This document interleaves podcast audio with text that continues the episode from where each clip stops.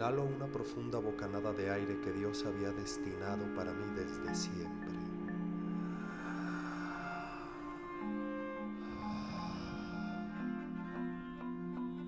Lleno mis pulmones de vital oxígeno y exhalo el vaho de gratitud. ¿Cómo no me había dado cuenta de tan milagroso evento? Una nueva bocanada y la felicidad hace que una lágrima aparezca curiosa en respuesta a la vida. Todo es perfecto, siento el corazón en mi pecho y en mis manos la pluma. Sorbo café y comienza un intercambio de energía, una comunicación humana cercana y lejana, viva o muerta.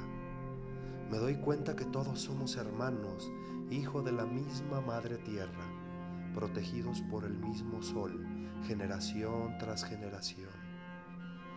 En cada respiración compartimos millones de átomos de cada ser vivo que ha habitado este mundo.